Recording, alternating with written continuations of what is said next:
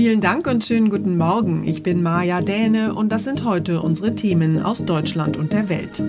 Wiederaufbauhilfe nach der Flut. Der Bund plant Soforthilfen und einen milliardenschweren Wiederaufbaufonds. Sorge vor der vierten Welle. Gesundheitsminister Spahn warnt vor einer deutlichen Zunahme der Corona-Fälle im Herbst. Und grünes Licht für die Ostsee-Pipeline. Die USA und Deutschland einigen sich über Nord Stream 2. Heute, vor genau einer Woche, sind viele Menschen im Westen Deutschlands dramatisch aus ihrem Alltag gerissen worden. In der Nacht auf Donnerstag hatte das katastrophale Unwetter weite Teile von Rheinland-Pfalz und Nordrhein-Westfalen innerhalb weniger Stunden unter Wasser gesetzt, Häuser geflutet, Straßen überschwemmt und Trümmerberge und Schlammmassen hinterlassen.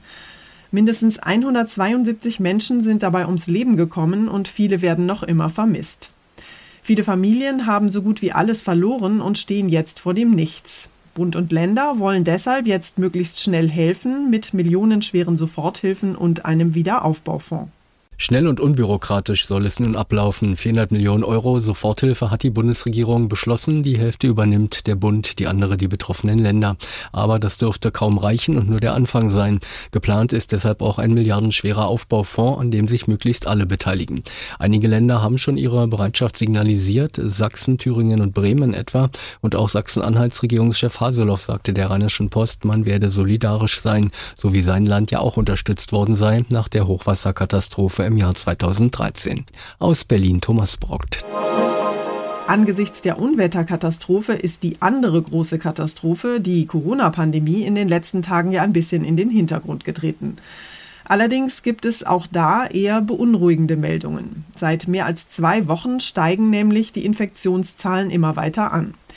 Zwar ist inzwischen fast die Hälfte der Bevölkerung in Deutschland, immerhin 47,3 Prozent, vollständig gegen Corona geimpft, aber Gesundheitsminister Spahn mahnt trotzdem weiter zur Vorsicht. Die Schutzmaßnahmen dürften nicht vernachlässigt werden, sonst droht im Oktober eine Inzidenz von 800, so Spahn. Derzeit liegt die 7-Tage-Inzidenz zwar noch bei rund 11 und damit relativ niedrig, aber seit Tagen zeigt der Trend nach oben. Spahn rechnet mit einer Verdopplung alle 12 Tage. Das heißt, im September hätte man einen Wert von über 400, im Oktober dann von über 800. Sein Appell, jetzt im Juli entscheiden wir, wie die Zahlen im Herbst sein werden. Aber auch für Spahn ist der Inzidenzwert inzwischen nicht mehr die absolute Messlatte. Entscheidend seien auch Impfquote und die Lage auf den Intensivstationen. Es scheine so zu sein, dass 200 100 das neue 50 ist, so Spahn. Aus Berlin Clemens Kurt. Die Corona-Pandemie und auch die Hochwasserkatastrophe haben ja ziemlich deutlich gezeigt, dass es offenbar große Lücken beim Schutz der Menschen in Krisensituationen in Deutschland gibt. Deshalb hat das Kabinett gestern eine neue Strategie für den Bevölkerungsschutz beschlossen. Der erste Schritt ist die sogenannte Nationale Reserve Gesundheitsschutz und mittelfristig soll die Vorsorge für Krisen wie Hochwasser und größere Brände verbessert werden. Ina Heidemann hat sich mit dem Projekt mal näher beschäftigt. Ina, in welchen Situationen soll denn die nationale Gesundheitsschutzreserve helfen? Die neue Reserve ist zum Beispiel für Pandemien gedacht oder auch für Naturkatastrophen wie die Unwetter aktuell. Aber auch für den Fall, dass Deutschland Bündnispartnern zur Seite stehen muss. Und wir erinnern uns an den Beginn der Pandemie, als wir Masken brauchten, aber keine da waren. Bundesgesundheitsminister Spahn. Und in eine solche Situation wollen wir nicht noch einmal geraten. Darum haben wir nun die nationale Reserve Gesundheitsschutz beschlossen und beginnen sie weiter aufzubauen. Sie sollen den Bedarf des Gesundheitssektors für sechs Monate decken können. Denn in der Not zu kaufen sei immer teurer, sagte Spahn, und manchmal sind bestimmte Waren ja auch gar nicht zu bekommen, weil zum Beispiel Lieferketten zusammenbrechen. Deshalb sollen die Güter eingelagert werden, es soll aber auch vermehrt Produktionskapazitäten in Deutschland geben. Eine andere wichtige Frage ist ja auch, wie die Bevölkerung künftig im Katastrophenfall gewarnt werden kann. Zum Beispiel per SMS. Wie genau funktioniert denn das?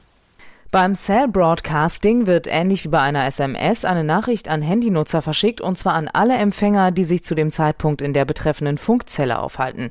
Datenschützer halten diese Technologie, die in vielen anderen Staaten schon genutzt wird, für relativ unbedenklich.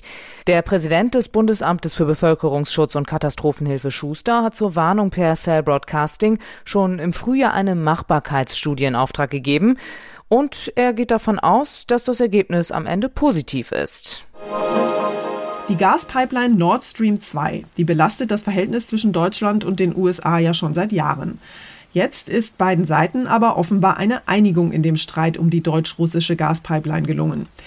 Die beinahe fertiggestellte Ostseepipeline soll künftig russisches Gas nach Deutschland bringen, allerdings unter Umgehung der Ukraine, die auf die Einnahmen aus dem Gastransit eigentlich angewiesen ist. Die USA hatten Nord Stream 2 jahrelang massiv kritisiert und sind auch weiterhin gegen das Projekt, aber sie werden auf weitere Sanktionen verzichten. Außerdem wollen Deutschland und die USA die Ukraine beim Aufbau eines grünen Energiesektors unterstützen. Die USA wollen verhindern, dass Russland Energie als politische Waffe missbraucht. Da aber Nord Stream nicht mehr zu ändern ist, soll nun der Ukraine massiv geholfen werden. Mit Garantien für zukünftigen Gastransit, mit Geld für mehr Energieeffizienz und erneuerbare Energien und vor allem soll die Ukraine von russischem Gas unabhängig werden. Sollte Russland auf die Ukraine Druck machen, werde Deutschland handeln und im Rahmen der EU auf Sanktionen drängen, heißt es in dem Abkommen weiter. Die USA finden die Pipeline weiter schlecht schlecht, aber zumindest ist ein Kompromiss gefunden. Tina Eck, Washington. Und wir schauen noch nach Norwegen. Dort gedenken die Menschen heute der Opfer der Terroranschläge in Oslo und auf der Insel Utøya vor genau zehn Jahren. Der norwegische Terrorist Anders Breivik hatte am 22. Juli 2011 im Regierungsviertel von Oslo eine Bombe gezündet. Danach war er zu der Insel Utøya gefahren, wo er zahlreiche Teilnehmer eines Zeltlagers brutal niedergeschossen hat. Insgesamt 77 Menschen kamen bei diesen Anschlägen ums Leben, die meisten von ihnen waren Jugendliche. Der 22. Juli 2011 ist ein nationales Trauma für die Norweger. Nicht nur, weil Anders Behring Breivik so kalt und brutal 69 Jugendliche erschoss, dass der Täter einer von ihnen war, einer, der im gut situierten Westen Oslos aufwuchs, ist bis heute schwer zu verdauen. Deshalb fordern viele eine gesellschaftliche Auseinandersetzung damit, wie Leute wie er durch das Internet radikalisiert werden. Bei den Gedenkfeiern heute in Oslo und auf Utøya werden die Namen der Opfer vorgelesen. Am Abend gibt es eine nationale Gedenkveranstaltung, bei der der König eine Rede halten wird. Aus Oslo, Sigrid Harms. Unser Tipp des Tages heute für alle, deren Auto bei der Katastrophenflut beschädigt worden ist. Die Lage in den Hochwassergebieten entspannt sich ja allmählich, aber für viele Betroffene wird das Ausmaß der Schäden erst nach und nach sichtbar. Nicht nur Häuser und Wohnungen sind vielerorts unbewohnbar, auch Autos sind durch die Überschwemmungen massiv beschädigt worden. Ursula Winkler aus unserer Serviceredaktion hat sich mal schlau gemacht und erklärt, was zu tun ist, wenn die teure Technik nass geworden ist und welche Versicherung den Schaden am Auto oder am Wohnmobil ersetzt. Ursula, wenn mein Auto zwar halb im Wasser und im Schlamm steht, aber ansonsten noch relativ fahrtauglich wirkt, was muss ich denn dann machen? Ja, also am besten erstmal schauen, wie hoch das Wasser stand. Schäden können schon entstehen, wenn das Fahrzeug nur bis unterhalb der Türen nass geworden ist. Wenn Wasser ins Auto reingelaufen ist, dann sind Schäden schon ziemlich wahrscheinlich. Auf keinen Fall sollte man sich einfach selbst ins Auto setzen und mal starten, sondern, wenn möglich, die Fahrzeugbatterie abklemmen. Ansonsten kann es einen Kurzschluss geben und in der Folge Schmorbrände. Alle elektronischen Anschlüsse und die Hochvoltbatterie sind wasserdicht verbaut. Ein Stromschlagrisiko besteht also also erstmal nicht. Also muss der Wagen auf jeden Fall in die Werkstatt, auch wenn im Auto selbst vielleicht gar nichts nass geworden ist? Ja, auch unter dem Auto spielt sich ja so einiges an Technik ab. Äh, vielleicht ist ja der Auspuff zum Beispiel voll mit Schlamm oder so. Alle Funktionsbauteile, die mit Wasser in Kontakt gekommen sind, sollten in der Werkstatt auf jeden Fall geprüft und gegebenenfalls dann auch ausgetauscht werden. Das raten ADAC-Experten. Außerdem sollten Profis auch mal unter die Bodenbeläge gucken und auch hinter die Tür- und Seitenverkleidungen. Da könnte es ja überall nass sein. Übernimmt denn meine Versicherung diese teuren Reparaturen? Ja, wer eine Teil- oder Vollkaskoversicherung abgeschlossen hat, der hat richtig gute Chancen. Teilweise muss man aber Schäden durch Lawinen, Erdrutsche oder Erdsenkung extra absichern. Das ist also kein Selbstläufer, dass die Kaskoversicherung das abdeckt. Am besten Versicherung gleich nach dem Schadenfall kontaktieren. Das rät der Bund der Versicherten. Hilfreich ist, wenn man ein paar Fotos von den Schäden macht.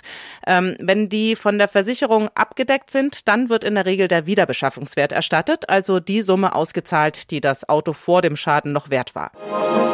Und zum Schluss feiern wir heute mal ein bisschen Kindergeburtstag, so mit Luftballons, Tortenschlacht und Topfschlagen. Wobei es bei dieser speziellen Party wahrscheinlich ein bisschen hochherrschaftlicher zugeht. Die Briten feiern nämlich heute den achten Geburtstag des kleinen Prinzen George. Zuletzt gesehen haben wir den Sohn von Prinz William und Herzogin Kate ja beim Endspiel der Fußball-Europameisterschaft im Wembley-Stadion. Und zwar brav im Anzug und mit Krawatte. Wahrscheinlich muss er schon mal üben, wie man sich möglichst königlich verhält. Denn mit acht, da fängt ja zumindest bei den Royals der Ernst des Lebens an. Unser Hofreporter in London, Philipp Detlev, sagt, es könnte ein Jahr voller Veränderungen für Prinz George werden. Warum das denn? Weil im Alter von acht Jahren sein Urgroßvater, sein Großvater und sein Vater auf ein Internat gekommen sind. Es kann also sein, dass diese royale Tradition mit Prinz George weitergeht. Bisher geht George ja noch hier in London zur Schule. Angeblich sollen sich seine Eltern, William und Kate, aber schon in der Region Berkshire nach Schulen erkundigt haben. Und übrigens auch nach Grundstücken. Möglicherweise zieht also die ganze Familie um. Da stehen jetzt also einige wichtige Entscheidungen bei den Cambridges an. Das war's von mir für heute. Ich bin Maja Däne und wünsche Ihnen einen guten Start in den Tag. Tschüss und bis morgen.